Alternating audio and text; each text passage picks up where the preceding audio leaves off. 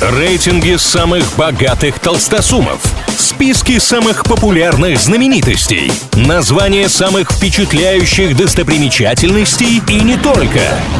Крутометр на правильном радио.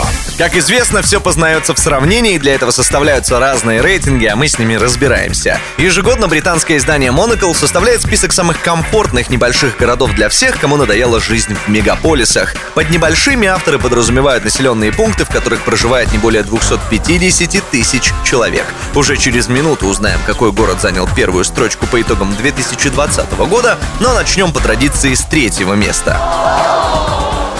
Замыкает топ-3 японский городок Итосима. Он примерно в два с половиной раза меньше Новосибирска. К слову, российские города британцы почему-то не рассматривали. И может оно и зря. Выбрать у нас есть из чего.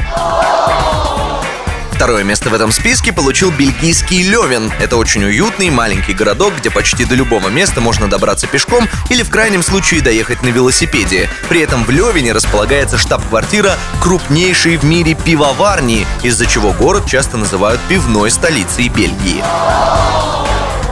Самым комфортным для жизни городом из небольших по итогам 2020 года эксперты признали португальский Порту. Еще в прошлом году он находился на девятой строчке, но грамотные действия местных властей в период пандемии сделали его лидером. Специалисты отмечают, что если вам почему-то не понравится в порту, что очень вряд ли, вы легко и быстро сможете отправиться в Испанию, до которой ну просто рукой подать.